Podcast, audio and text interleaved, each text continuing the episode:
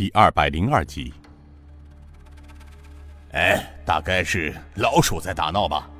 宋承佑接着往下说道：“那三十万两黄金是不能再拖了，一是太师急着要用，二是放在矿洞里很危险，怕的是消息一旦走漏，就会给我们后续要做的事情带来不必要的麻烦。”中年人说道。兄弟这次带了二十多个弟兄赶来，就是为了那批黄金的事情。其他弟兄还在松江等消息。他们住在那里，人多嘴杂，夜长梦多呀。宋城问道：“葛通灵，你就不必再说了，我比你更急。王摊主，那车辆之事准备的怎么样了？”王英笑着说道：“ 哈哈，大哥放心。”你吩咐下来的事情，我王英不会打折扣的。二十辆大车，一辆不少，等候你的命令。宋城道：“好，只要准备好了。”葛统领，你觉得是走明标还是走暗标啊？那姓葛的统领道：“出京前，太师也吩咐过，这批黄货数量很大，走暗标是不可能的。”因为太危险了，容易出事儿啊！太师为我们沿途打点了官府的一切，让我们以朝廷的名义押运，这样才叫安全。宋城思索了一会儿，道：“啊，以官府的名义，这办法可行。只要安全出了滇蜀地区，那沿途就更安全可靠了。”途中若是遇到麻烦，还有官府出面摆平。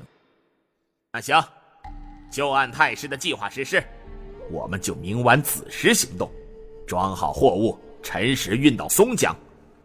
葛统领，你今晚子时出阵，赶回松江，让兄弟们做好接应准备。我这里再从武坛主手下抽调十五个侍卫给你，全部换上官兵的制服，明晚配合车队与你会合。记住。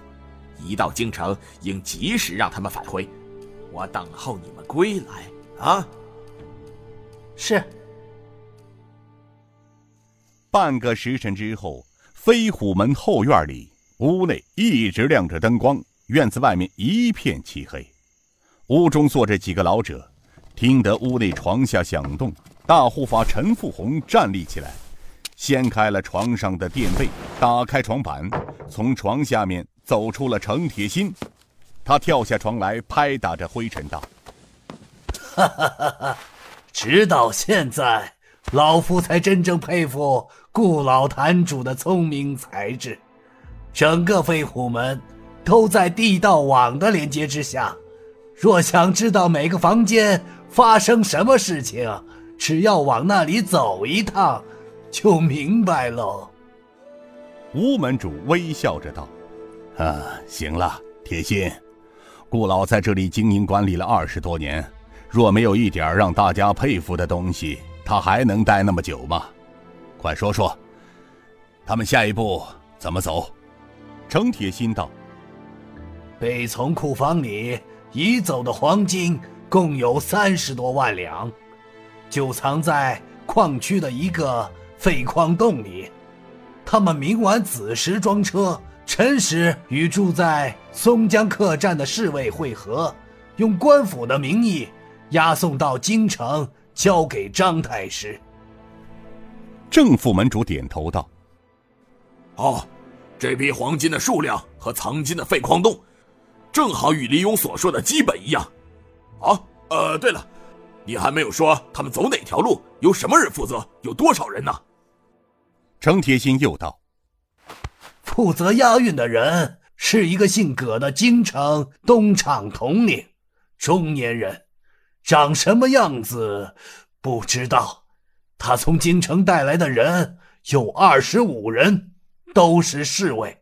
另外，宋城那小子又准备从五分坛里抽调十五名侍卫参加护送，十五个人中由宋武领队。啊，看来他们是准备装扮成官兵来押运。好，那行走路线就很明确了。他们走的是官道，绝不会走不熟悉的其他路线。你们全部都去，绝对不能让他们从这里运走一两黄金。”一沙长王振笑道：“哈哈哈哈，老门主放心，绝不会的。倒是老门主这里，我们哥儿几个走后，一旦宋城心血来潮，那就得看你的了。”正副门主道：“哎，这个老门主早就准备好了五个护法，放心，门主的易容术虽比不上神偷徐的，但在江湖中也是少见呐。”王振又道：“好，不过老门主，若是得手之后，那些人怎么处理呀？”吴振坤做了个杀的手势，并笑着说道：“滇南深山又泽。”毒蛇猛兽遍野，就算他们把肉身贡献给了那些饥肠辘辘的野狼了吧。